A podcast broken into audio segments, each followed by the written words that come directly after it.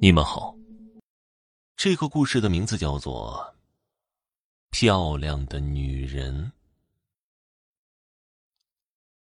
深夜，一条通往河西村的路上，站着一个人。月亮的光亮照着大地，也照着这个人。这是一个年轻的女子，一身红色衣服，显得很耀眼。他站立的地方四周是杂草丛生的荒野。大半夜的，他是谁呀？他在等什么呢？黑夜是人们休息的时候，但对于有的人却是激情的时刻。王涛就是一个喜欢在黑夜里激情的人。路的一头通向县城。县城的街道上灯火通明，县城里也有许多的房间亮着灯。在一间布置豪华的房子里，王涛正搂着一个女子亲热着。忽然，王涛像是想起了什么，他推开女人，下了床，开始穿起衣服。女人一愣，不解的问道：“你穿衣服干嘛呀？”王涛一改刚才的柔情，骂道。老子的事儿用你管，睡你的觉就行了，等着老子回来。女人不敢吱声了，她知道自己只是王涛招之即来、挥之即去的一个玩具，她没有人的尊严都不如王涛家养的那条狗。王涛走了，女人流出了一滴泪水，不是因为王涛的离去而伤心，而是为自己摆脱不了这个色魔而落泪。王涛开着车出了小区，他不知道自己要干什么去，脑子里只是有一个声音在召唤着他，让他回河西村去。王涛像一个机器人似的，在那个声音的召唤下，机械的开着车。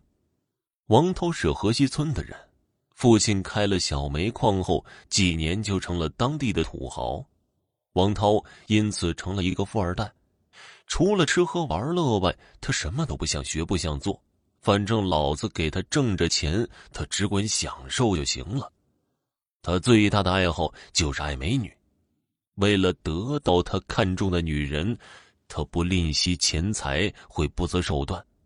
只要能得到，什么道德、什么法律，对他来说只是白纸。他只相信钱的力量，因为他有钱。不过这小子很有心眼儿。他从来不在明面上做事，一直在背地里使阴招。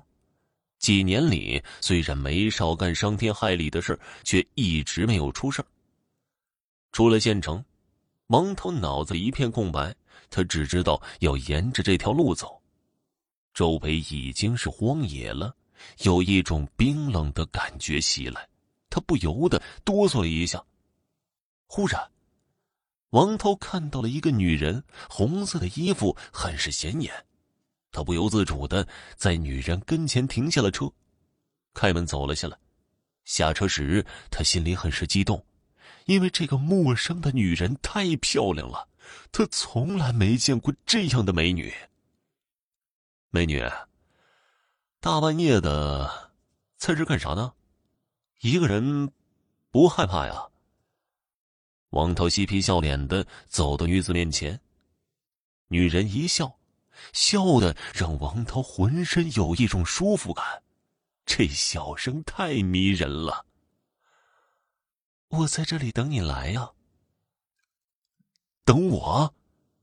王涛一愣，女人马上说了：“是啊，大半夜的不等你，我能等谁呀？”你认识我？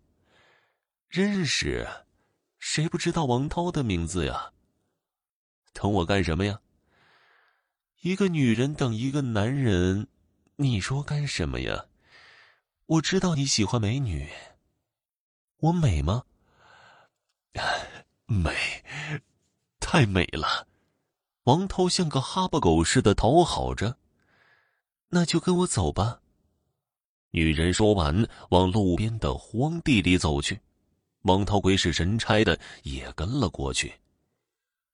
河西村通往县城的这条路，白天经常有人来往。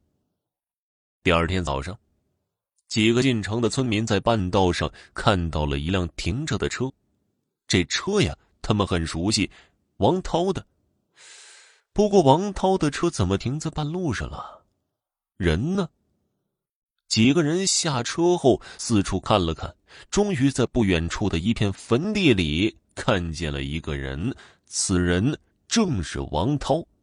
此时的王涛跪在一座坟头前，衣衫不整的面色惨白，而且口鼻流着哈喇子和鼻涕，脸上一脸的惊恐。王涛一看到有人来了，惊叫了一声，撒腿跑了。王涛疯了，疯疯癫癫的游荡在县城的大街上，嘴里只有一句话：“鬼，女鬼，女鬼。”王涛疯了的消息传开后，许多人奔走相告，有人在暗暗流泪。那晚的那个女人就是这样，她是高兴的。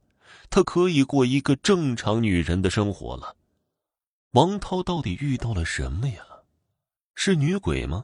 没有人知道究竟发生了什么事儿。王涛的家人把他带回了家，开始四处的求医治病，但没有医生能够诊治出王涛的病因在哪儿。有一天呢，一个会阴阳的人对王涛的父母说了。你儿子那是罪孽深重，做了多少坏事就要承受多少折磨，这是因果报应。王涛的父母无语了，儿子的事儿他们不是全知道，但知道的那些事儿里确实是缺德的，儿子已经遭报应了，那他们两口子会不会呢？两个人心里七上八下的忐忑不安起来。好了，听众朋友，本集播讲完毕，感谢您的收听。